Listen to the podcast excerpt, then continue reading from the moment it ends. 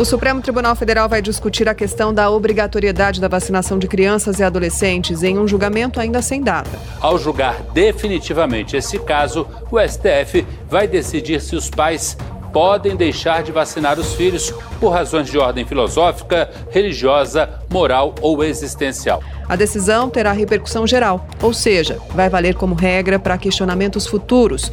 Mas até onde deve ir o poder do Estado de decidir sobre as nossas vidas? Essa discussão acontece no momento em que a gente nota uma redução no número de pessoas que procura as vacinas e com isso a gente tem a volta de doenças que já tinham sido erradicadas. Enquanto o mundo aguarda a chegada de uma vacina contra a Covid, tem gente se perguntando: será que alguém pode ser obrigado a ser vacinado? E aí, vamos discutir? Esse é o podcast do Jornal da Band com Lana Canepa e Eduardo Oineg.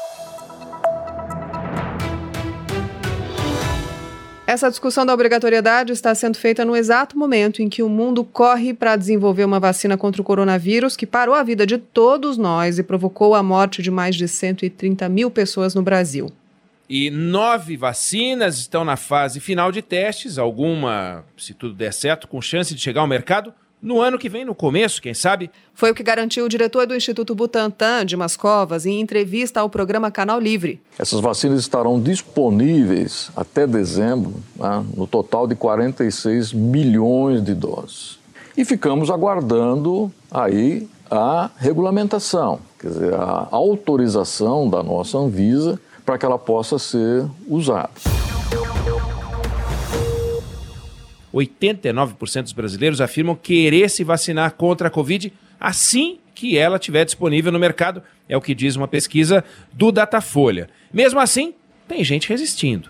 Ô Bolsonaro, não deixa fazer esse negócio de vacina, não, viu? Isso é perigoso. Oi? A vacina, ninguém pode obrigar ninguém a tomar vacina. É isso, isso presidente. Essa conversa do presidente Bolsonaro com apoiadores foi gravada no início de setembro e foi interpretada como um sinal verde para os que são contra a vacina.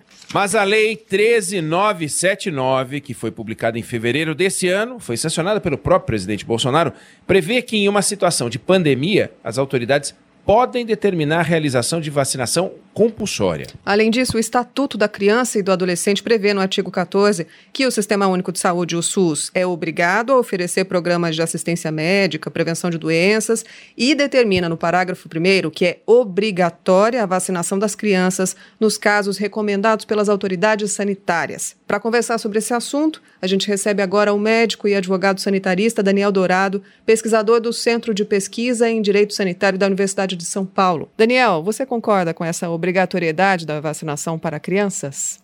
Há limitações de liberdade individual, o que a gente chama no direito de interesse público, interesse coletivo. E a vacina é claramente uma medida que, além de ter um elemento individual do sujeito decidir se vai se vacinar, ou no caso, os pais ou quem tem a tutela da criança eh, decidir se vai levar para vacinar, tem um elemento que ele é de interesse de toda a coletividade. O voto é obrigatório e a consequência de não votar é pagar uma multa de 3 ou 5 reais ou coisa parecida. A vacina obrigatória existe, existe uma relação de vacinas que fazem parte do cardápio de vacinas obrigatórias. Qual é a consequência de não cumprir essa regra? Ele pode ser multado, mas para isso precisa ser é, autuado. Né? Se alguém vá lá descobrir que a, criança foi vacinada, geralmente precisa ter é, mecanismos para descobrir isso.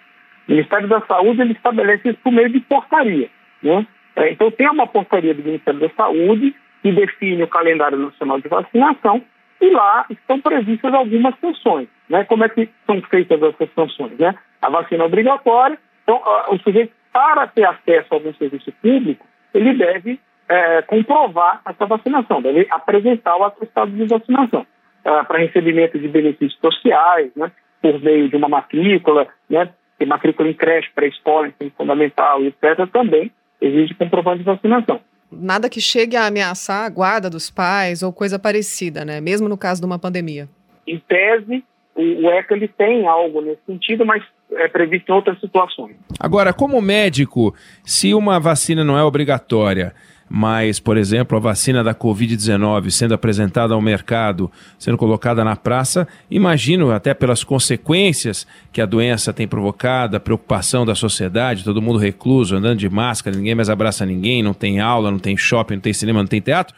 É natural que essa vacina sendo oferecida na rede oficial, as pessoas saiam espontaneamente, independente de ser obrigatório ou não, para tomar. E isso já não vai gerar aquela taxa de imunização na sociedade suficiente para diminuir muito o risco de contaminação geral, mesmo para aqueles que não tomarem a vacina? Qualquer vacina, quando for passar pelos, pelas fases de, de, de teste clínico, quando for aprovada, vai ser segura, vai ser eficaz. É, esse é o esperado, essa é a lógica das vacinas. É por isso que, embora haja é, obrigatoriedade de vacina, essa não é a estratégia principal, assim, nunca foi, né? Estratégia principal sempre foi estratégia de informação, de campanha de vacinação, que sempre tiveram bastante sucesso no Brasil. É? A gente não tem uma tradição de resistência à vacina, pelo menos não nas últimas décadas. Então a ideia é sim que as pessoas é, tomem consciência e sabendo da, da importância disso, se vacinem. Cada doença, e aí isso precisa ser visto especificamente para a Covid, como uma doença que a gente, a gente tem muita coisa que a gente ainda não conhece da Covid-19, por exemplo, a duração da imunidade. A gente ainda não sabe. É, as pessoas que já se infectaram lá no começo, né, agora a gente já sabe que já está documentado alguns casos de reinfecção, mas a gente não sabe o tamanho disso, né? É, quanta gente vai se reinfectar e quanto tempo demora essa imunidade. Né? Então, assim, a gente tem muitas respostas da Covid que a gente ainda não tem. Né? A, a, partir daí, é possível definir um percentual ali é, da população alvo. Uma campanha de vacinação, toda ela tem um alvo da, da população que precisa ser vacinada. É, e a partir daí, sim, o Ministério da Saúde é, pode é, atribuir alguma obrigatoriedade para determinados grupos profissionais, como há em algumas vacinas, né? A gente sabe pouco sobre essa doença, lógico, mas tem pediatras supondo que os efeitos colaterais dessa doença, inclusive para as crianças, podem ser mais graves do que o esperado, porque ela afeta o cérebro também. Aí a vacina vai ganhar um papel ainda mais importante para a vida das crianças, imagino, né? É, tanto para adultos quanto para criança, vários sintomas que a gente ainda está descobrindo. Infecção em neurônios, a gente ficou sabendo agora recentemente, né? Já se desconfiava disso, né? Então, assim, tem muitos efeitos que ainda não são conhecidos. Né? A gente tem casos é, de pacientes que abrem quadros de, de miocardite, que é uma inflamação do músculo do coração, né? sem ter sintoma respiratório, o paciente chega no pronto-socorro, parece que está tendo um infarto e é, e é Covid. Teve um acidente vascular cerebral, por exemplo, né?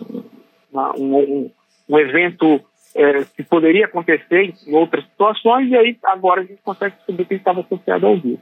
Então, muita coisa para descobrir ainda, Uh, e daí vale reforçar, né? Uh, a vacina vai proteger contra o vírus. Então, mesmo que não seja uma vacina completamente neutralizante, que impeça totalmente contágio, ela vai diminuir seguramente qualquer uma que vier para ser aprovada, ela vai ter que diminuir, é, ou pelo menos o, o, os casos graves, ou uh, diminuir a gravidade da doença. E a gente conversou com o médico e advogado sanitarista Daniel Dourado, pesquisador do Centro de Pesquisa em Direito Sanitário da Universidade de São Paulo. Muito obrigado pelo seu tempo. Um casal vegano de São Paulo foi acusado de negligência pelo Ministério Público porque não queria dar vacina para o filho. É, o que dizia o pai, o que dizia a mãe que o filho deles era saudável, é saudável, faz acompanhamento médico e que eles têm uma escolha filosófica, não querem. Esse debate foi parar no Supremo Tribunal Federal. Segundo o Sistema Nacional de Imunização da base DataSUS, a taxa de abandono de vacinas no Brasil cresceu quase 50% nos últimos cinco anos. E pela primeira vez em 20 anos, o Brasil não atingiu a meta para nenhuma das vacinas indicadas para crianças de até um ano. Será que a desinformação está por trás disso? As fake news? Para falar sobre o assunto, a gente conversa agora com o professor da Faculdade de Saúde Pública da Universidade de São Paulo, Gonzalo Vecina. Queria saber do senhor quais são os critérios para tornar uma vacina obrigatória. Veja bem, a vacina obrigatória ela é obrigada para crianças e adolescentes. Né? Não existe nenhuma vacina obrigatória para adulto. Quando nós formos vacinar, se nós não conseguirmos vacinar uma parte considerável da população, o vírus continuará circulando. Então, como o vírus continua circulando, é, você põe em risco toda a população. E continuando circulando, pessoas que por razões não de decisão própria não tomarem a vacina, é porque não tiveram acesso à vacina, acesso cultural, acesso geográfico, acesso econômico, qualquer tipo de acesso, essas pessoas que não tomam a vacina ficam mais suscetíveis.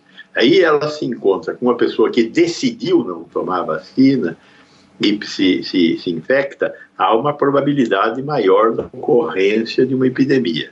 Por que, que no caso de uma criança existe um calendário completo de vacinação que é obrigatório e isso não acontece com os adultos? Por que essa diferença de tratamento? Porque no caso das crianças, nós temos um conjunto muito grande de patologias que são absolutamente letais. Né? Então, quando você pega a difteria, o tétano, a raiva, é, a, o sarampo, a poliomielite, a catapora, é, cachumba, é, rubéola, muitas dessas doenças são doenças de alta letalidade, ou então que podem realizar uma, um desastre sanitário muito grande. Uma criança que pega, sei lá, poliomielite e que não morre, e vai ficar para toda a vida portadora de uma deficiência geralmente importante. No meu tempo de criança, eu tinha muitos colegas que tinham problemas de poliomielite e ficaram portadores de deficiência para o resto da vida. Falar da importância dessas vacinas hoje tem essa dificuldade adicional. Mas meu filho é saudável, meu filho está bem, por que, que eu vou correr o risco de dar uma vacina para ele? É porque ela não está vendo as consequências que, a sua, que as, os, os nossos antepassados viram da existência dessas doenças. Espero que o Supremo Tribunal Federal não se manifeste contra uma, uma lei que já existe e que tem sido, tem sido cumprida a rigor, mas tem sido um sucesso. Não tem sido cumprida a rigor por quê? Porque nós temos uma queda nos últimos dois, três anos na cobertura por, por vacinação em crianças, da ordem de 23%, 24%. Na sua opinião, a vacina anti-Covid-19 deveria integrar a lista de vacinas obrigatórias? Eu acho que a Covid-19 está tá num terreno é, é, no meio do caminho, sabe? Está no borderline. É, ela é um pouco mais letal do que a influenza, cuja vacina está disponível e não é obrigatória. Mas ela está longe de ser uma febre amarela, que é muito letal. Então, aí acho que existe espaço para a gente discutir. E o senhor acha que as pessoas, então, em alguns cenários, devem ser obrigadas, mesmo os adultos, a tomar a vacina? Pensando do ponto de vista da saúde coletiva e pensando do ponto de vista de algumas doenças que têm uma infectividade alta e uma letalidade alta, eu pessoalmente acho que sim, do ponto de vista da saúde coletiva. Do ponto de vista de uma democracia, do ponto de vista de uma sociedade mais evoluída, eu acho que isso deve ser discutido com a sociedade. O que eu penso é fruto do que eu sei. Então, eu acho que as pessoas devem ter a oportunidade de saber e pensarem também. O risco da, da, da, da urbanização da febre amarela é real. E aí, não é uma decisão pessoal, é uma decisão coletiva a, a vacinação contra a febre amarela porque é uma doença de alta letalidade, de uma disseminação, eh, dependendo da existência do mosquito, o Aedes aegypti, muito grande, e o Aedes já mora na cidade, ele está domiciliado. Aí a recomendação é muito forte. Poderá ser transformada em uma obrigação? Até agora eu não vi motivo para fazer uma discussão como essa na sociedade, se obrigar os adultos a tomarem a vacina. Porém, é, é uma coisa que poderá vir a ser discutida. Quando a vacina para H1N1 entrou na rede pública, e ela não é obrigatória, a procura foi grande? Foi grande, foi grande. Eu estava, isso foi em 2009, 2010. É, eu me lembro que havia uma certa comoção, houve muita procura pelo medicamento na época, sumiu o medicamento do, do mercado, passou a ser obrigatória a prescrição, é, teve mercâmbio negro no medicamento. Né? Houve uma procura importante pela vacina, as pessoas acreditavam na vacina. O clima de negacionismo era menos presente. Havia alguma discussão sobre a questão de, de vacina, mas era aquela, aquela discussão já mais antiga relativa à vacina do sarampo, daquele pesquisador americano que cometeu um erro é, na, na, na, confrontação de dados e chegou a uma conclusão errada sobre a possibilidade da vacina do sarampo ter alguma relação com o autismo. Então, isso é o que existia ali por 2009 e 2010. O, hoje, o, o, negacionismo está mais presente. Né? Então, eu acho que naquele tempo a, houve uma demanda real, um interesse real por chegar e tomar vacina contra o H1N1. Né? Além do que, o H1N1 ele atingia é, uma faixa etária nova e, e, tinha um risco grande para mulheres grávidas. Né? Esta, esta doença que nós estamos vivendo agora, o risco maior é os portadores de comorbidade e os idosos. E jovens e mulheres grávidas não estão tendo uma condição muito ruim. Né? Então, acho que isso tudo cria é, nuances diferentes para esse momento e aquele momento do H1N1, apesar de ser tão pouco tempo. Né? A gente vive hoje na era da fake news, né? Muita bobagem tem sido dita principalmente sobre vacinas na internet, por exemplo. E quem faz essas, essas bobagens fazem muito mal. O senhor acha que a desinformação é o nosso maior inimigo do momento? Eu não tenho dúvida de que a desinformação é o maior inimigo do momento. Eu acho que é uma, uma, um crime tão importante quanto lavagem de dinheiro, quanto corrupção, é falar mentiras que podem ser reproduzidas na internet. Isso daí, é, eu pessoalmente acho que isso não tem nada a ver com liberdade de expressão. E o senhor acha que isso tem impacto real na saúde das pessoas? Eu não tenho dúvida que isso tem impacto real na saúde das pessoas.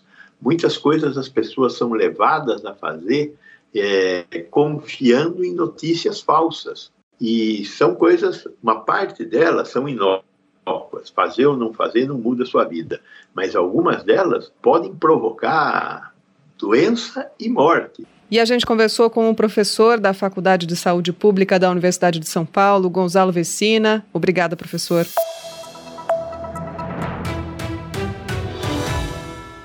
E esse foi mais um podcast do Jornal da Band com Eduardo Aineg e Lana Canepa. E aí, vamos discutir? Vamos discutir sim, Lana, e na semana que vem, semana que vem tem mais. Até lá!